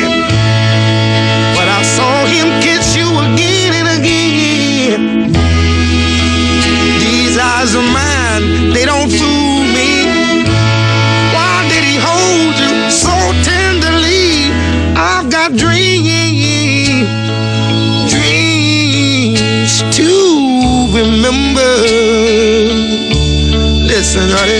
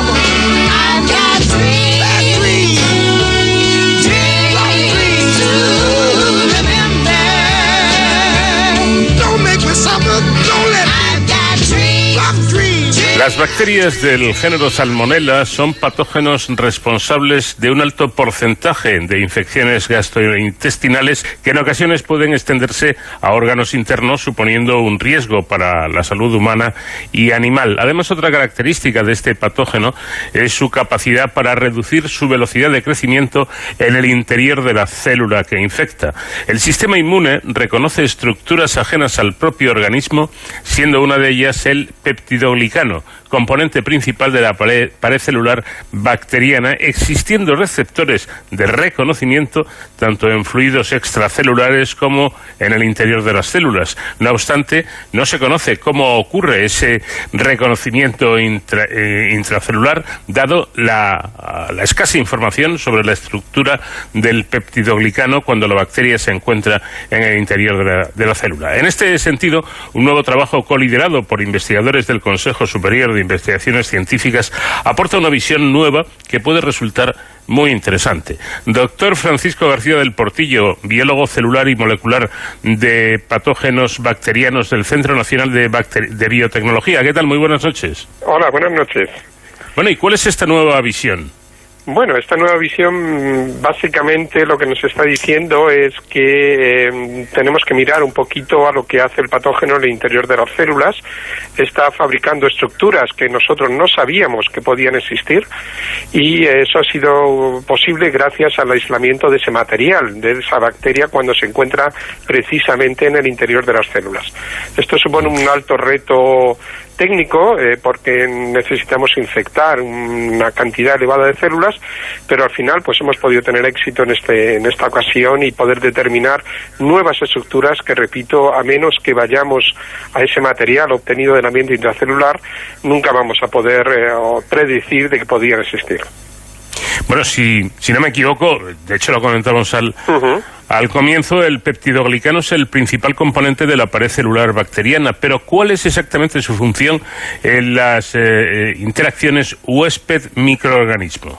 Bueno, eh, digamos el peptidoglicano te- tendría que aclarar que es una estructura que no está presente exclusivamente en bacterias patógenas. Las bacterias que nosotros, eh, que están con nosotros en nuestro intestino, en la piel, en nuestra microbiota, también tienen peptidoglicano. Entonces, una de las, de hecho, es una de las líneas de investigación más importantes que llevan muchos grupos, es llegar a entender que ve nuestro sistema de inmune de defensa diferente en el peptidoglicano de las bacterias que son dañinas a nosotros de aquellas que son beneficiosas.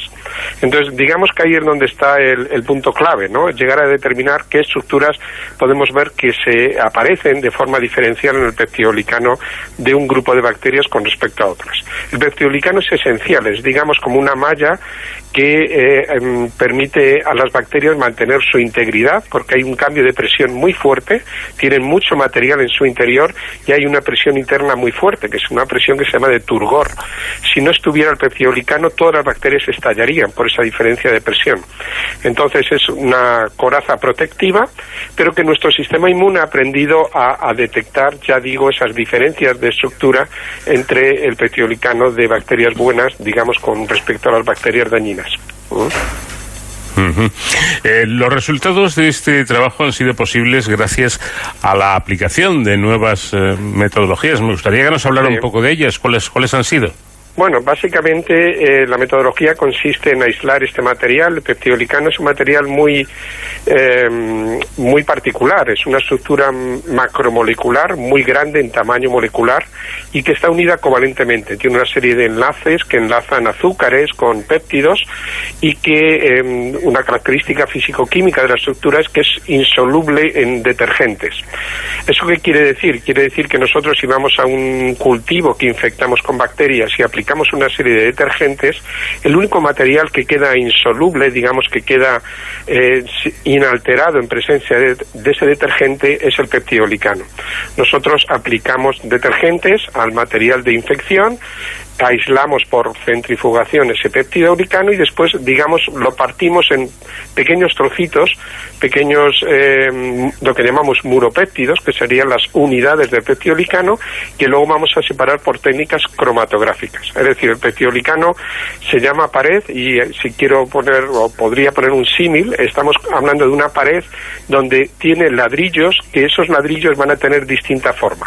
Van a estar acoplados esos ladrillos unos a otros y esa eh, estructura de cada uno de esos ladrillos es lo que nos interesa comprobar si existe algún ladrillo, digamos, de esa pared distinto en la bacteria patógena que la, que la beneficiosa. ¿Mm?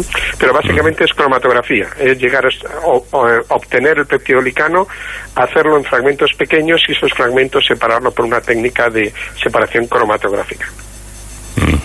Entonces, vamos a ver, por primera vez y tras eh, el análisis estructural del péptido glicano de salmonella, cuando se localiza en un compartimento intracelular, han Sí. comprobado que, que dicho ambiente estimula cambios que no han sido detectados con anterioridad en otras localizaciones. Correcto. Eh, ¿Esto qué significa exactamente?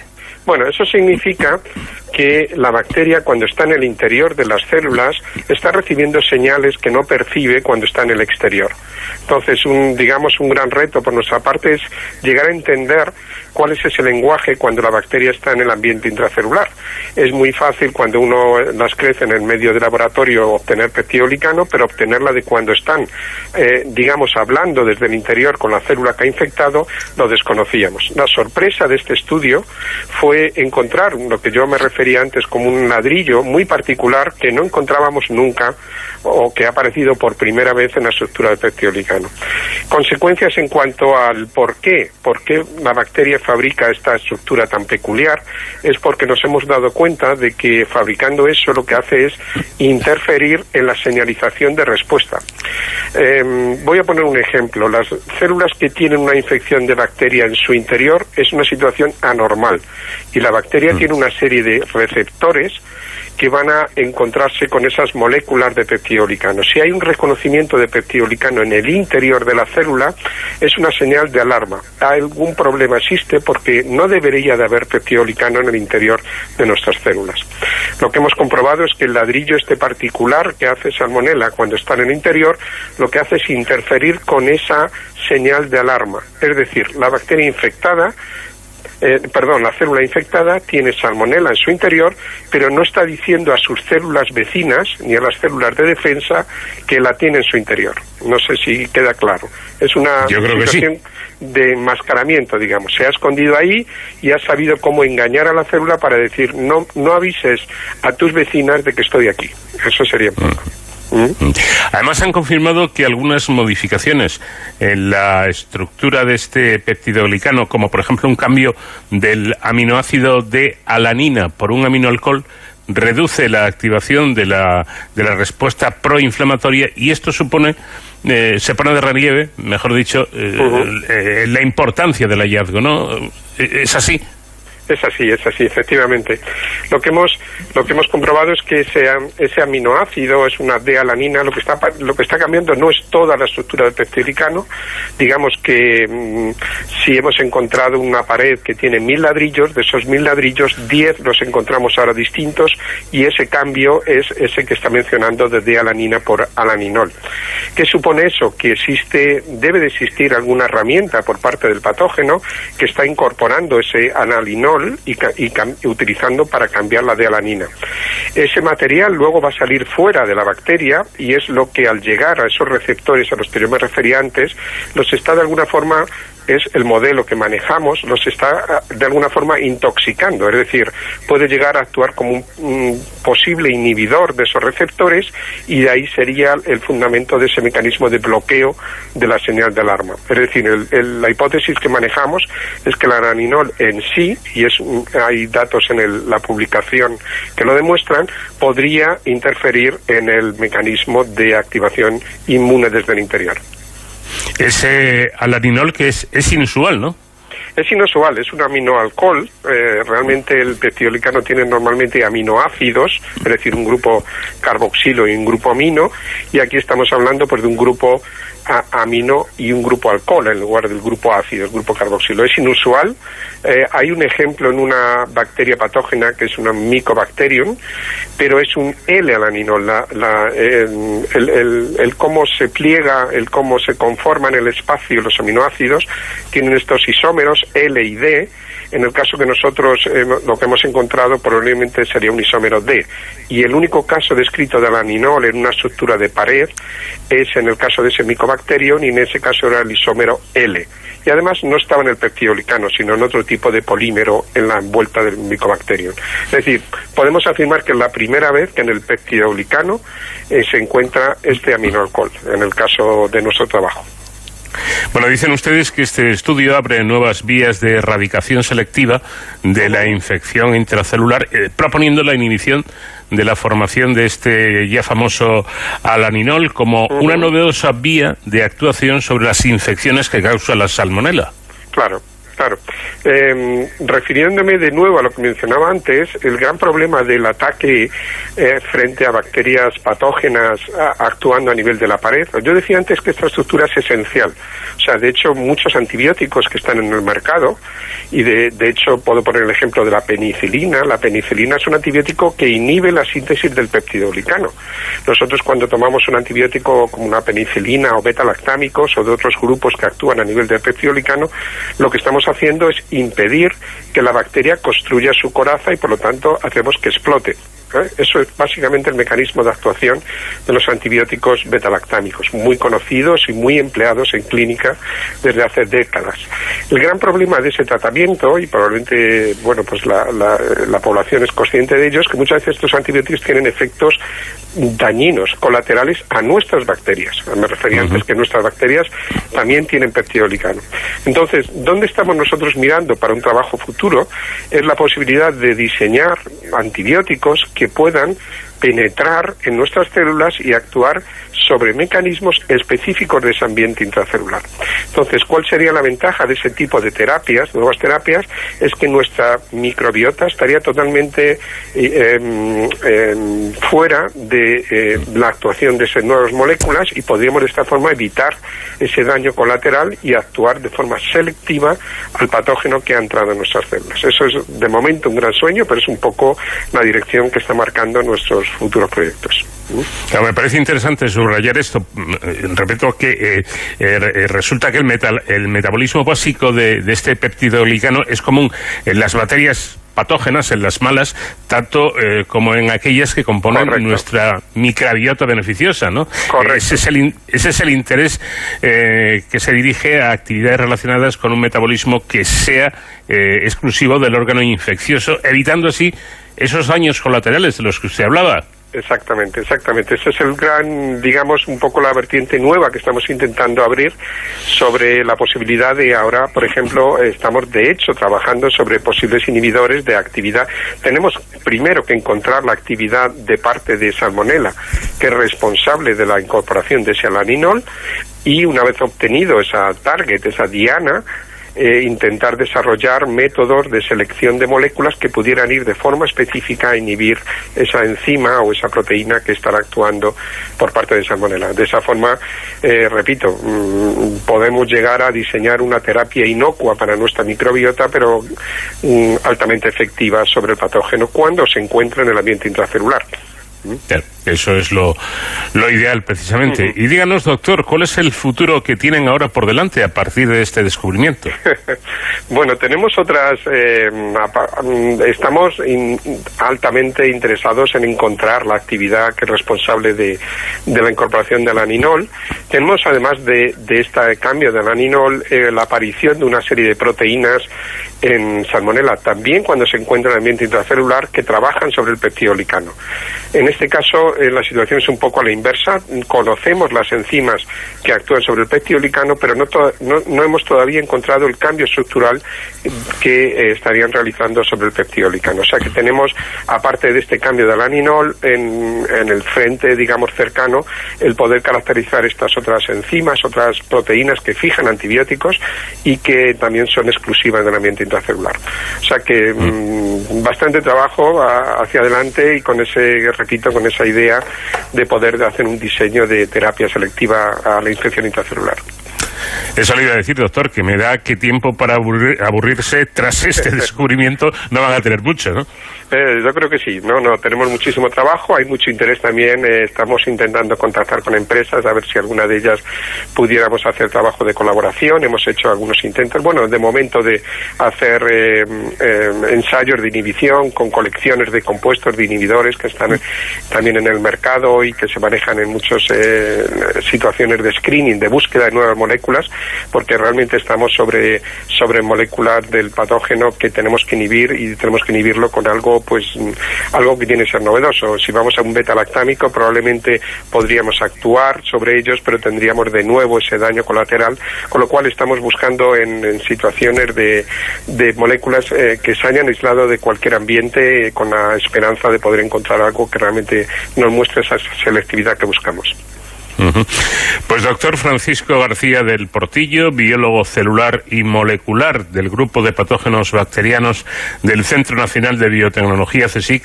Enhorabuena, lo primero, por este descubrimiento, por este Muchas trabajo y muchísimas gracias por habernos atendido. Nada, ha sido todo un placer.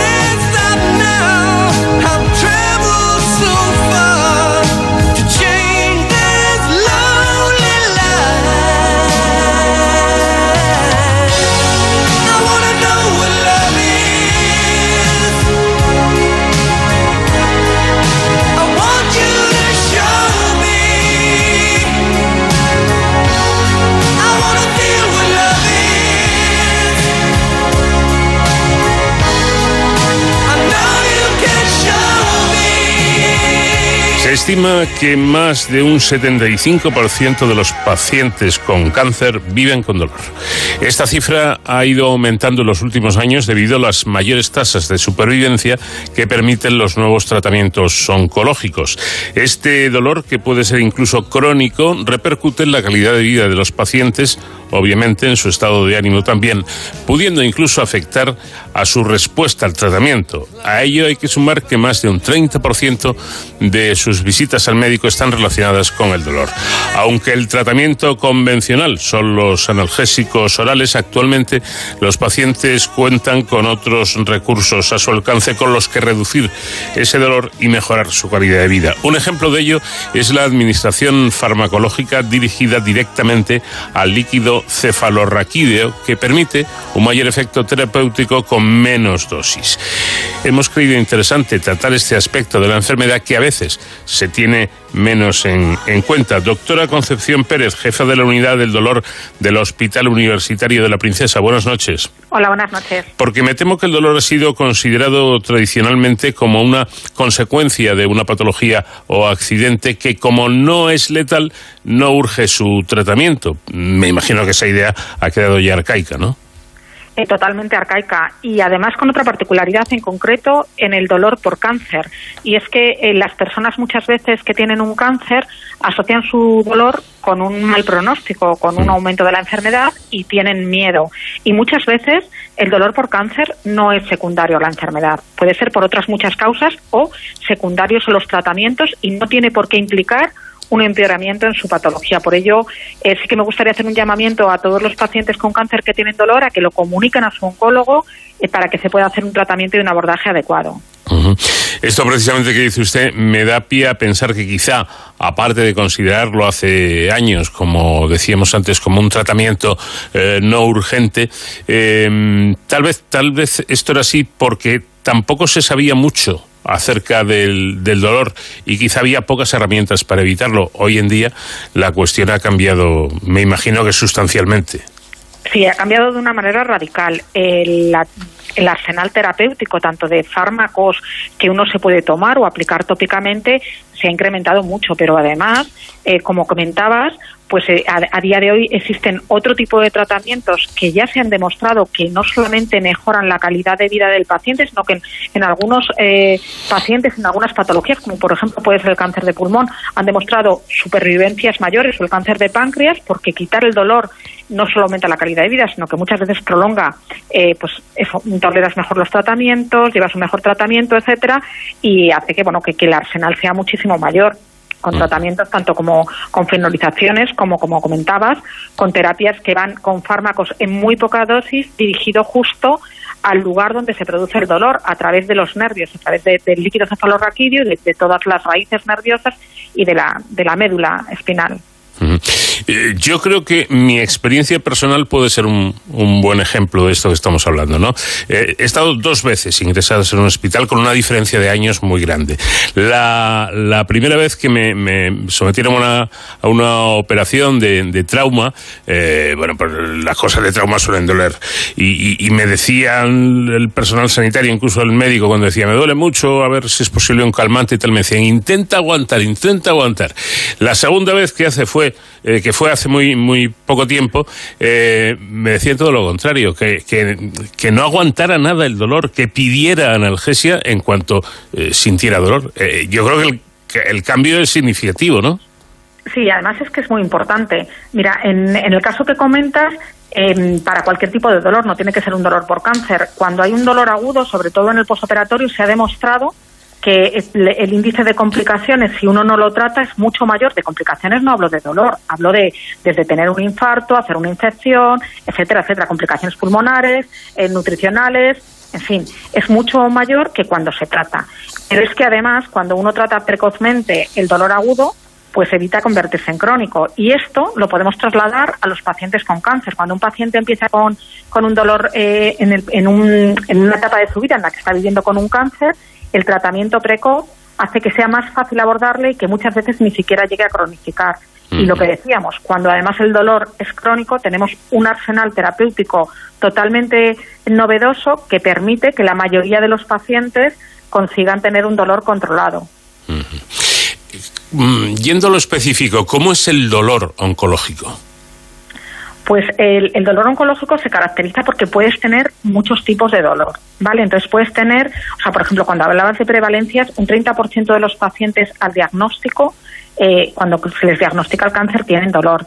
Pero es que esto, cuando están en, en- con una enfermedad avanzada, hasta el 90% de ellos sufren dolor. Y el dolor que pueden tener puede ser muy distinto. Puede ser un dolor debido al, al, propio, al propio cáncer, ¿no? Entonces, dentro de este dolor, dependiendo de si el cáncer está afectando a una víscera, a una zona como puede ser un hueso o a un nervio, van a tener dolor diferente y se va a tratar de una manera diferente. No va a responder igual a unos analgésicos que a otros. Y eh, también puedes tener un dolor secundario a los tratamientos. Por ejemplo, si tú, eres, eh, si tú has tenido un cáncer durante mucho tiempo y has necesitado utilizar corticoides durante mucho tiempo, pues puedes tener una osteoporosis, favorecer un aplastamiento, por ejemplo, en una vértebra, que va a darte dolor y va a ser un dolor diferente. O los tratamientos de quimioterapia, las cirugías, pueden dejar un dolor neuropático posterior que también va a, va a necesitar un tratamiento específico, diferente en cada tipo. Pero lo importante es que todo el mundo entienda que ese dolor es abordable, será con un fármaco o con otro, por una vía o por otra, pero que es un dolor que es abordable y que se debe de comunicar y tratar. ¿Todos los cánceres provocan dolor y hay unos cánceres más dolorosos que otros?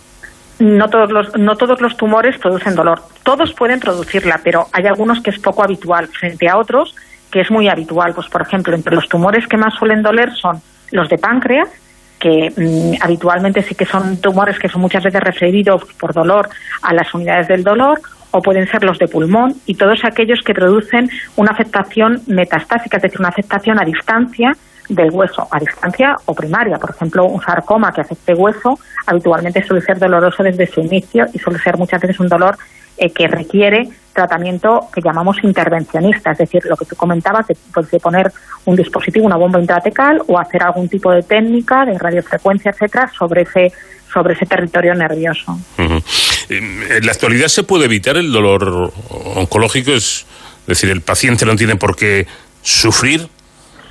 A ver, yo creo que hay que ser honestos y reconocer que hay pacientes con eh, pocos, gracias a Dios, pero eh, tenemos pacientes todavía que tienen un dolor muy complejo de quitar, muy, muy complejo y que no consiguen erradicarlo del todo.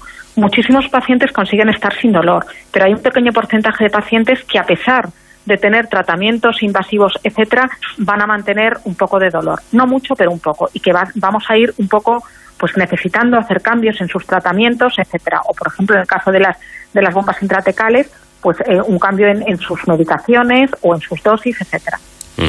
Eh, una vez em, escuché eh, que puede ocurrir que el dolor sea tan fuerte, tan insoportable, no solo en cánceres, ¿eh? Eh, en otras patologías también, bueno, tan insoportable digo que el paciente deje de pensar en el futuro como que me da igual lo que me pase, lo que quiero y lo único que pienso es que me quiten este dolor ya.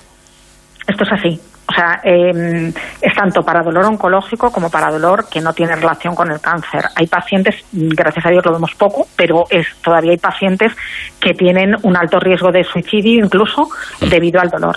O sea, y es algo importante. Y además es que eh, me da igual que el dolor sea por un cáncer o no. Lo cierto es que cuando tú tienes un dolor muy intenso y es mantenido a lo largo del tiempo, esto acaba condicionando toda tu vida, toda.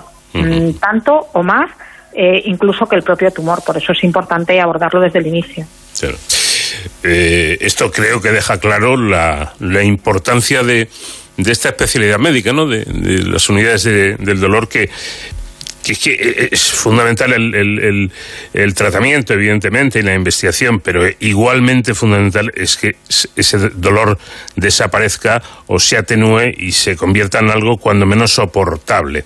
Ha mencionado, o hemos mencionado el- al comienzo la, administración farmacológica dirigida directamente al líquido cefalorraquídeo. Decíamos que es, eh, se, utiliza- se- se necesita menos dosis incluso y funciona mejor. ¿Cómo se hace esto? ¿Cómo, cómo se, se inyecta el fármaco? ¿Qué es lo que se hace? A ver, eh, este tipo de, terapia que lo utilizamos además frecuentemente en pacientes que tienen dolor oncológico, que es muy refractario y que no pueden beneficiarse de una técnica intervencionista que sea única, o sea, quemar un nervio, etcétera, sino que o tienen un dolor más difuso o más difícilmente controlable, o que necesitan opioides pero no los toleran, pues es una técnica que, se hace en quirófano, es un implante en el cual eh, nosotros insertamos como en- no es exactamente en el espacio epidural, sino un poquito más adentro, en, el espacio intratecal, donde está el líquido cefalorraquídeo, donde está la médula espinal y todos, todas las raíces nerviosas, ahí eh, ponemos un catéter, como cuando a las embarazadas se les va a poner una epidural, es lo mismo, es un catéter igual, entonces ese catéter se conecta todo por vía interna con una bomba, con una bomba electrónica que permite que tú pongas en esa bomba electrónica que tiene un depósito interno una serie de medicación, que puedes hacer mezclas de determinadas medicaciones, programas cuánto le va a dar el paciente por día, incluso por horas, incluso el paciente puede tener un mando en el que si tiene un momento de una crisis de dolor pueda darse fármaco para ese dolor que llamamos irruptivo y esto permite que el paciente tenga un control muy adecuado del dolor. ¿Por qué? Primero, porque cuando tú das morfina justo en el líquido cefalorraquídeo, donde están bañando ese líquido a todas las, todas las raíces nerviosas todo- y, toda la médula espinal, estás consiguiendo que sea 300 veces más potente que una dosis oral. Con lo cual esto permite que a mucha menos dosis tengas mucho mayor efecto y muchos menos efectos secundarios. Eso por un lado. Y por otro lado, porque ese catéter se deja habitualmente cerca de la zona donde duele si es posible, dependiendo de los casos, en algún caso no se podrá, pero en general se puede dejar cerca de la zona donde duele. Y esto permite que también se puedan asociar otros fármacos como anestésicos locales o fármacos como ciconotida, etcétera, que van a permitir un aumento y una potenciación de la dosis de morfina que hemos añadido. Con lo cual es una medicación muy potente a dosis muy bajas que va a permitir muy buen control del dolor con muy pocos efectos secundarios para pacientes evidentemente que son refractarios a otro tipo de tratamientos o que no los han tolerado. Aparte de esto que es eh, muy importante, una cosa que me ha llamado la atención, porque esto eh, sí que parece peligroso, digamos, es que el dolor, dicen ustedes que puede llegar a hacer menos eficaz el propio tratamiento oncológico.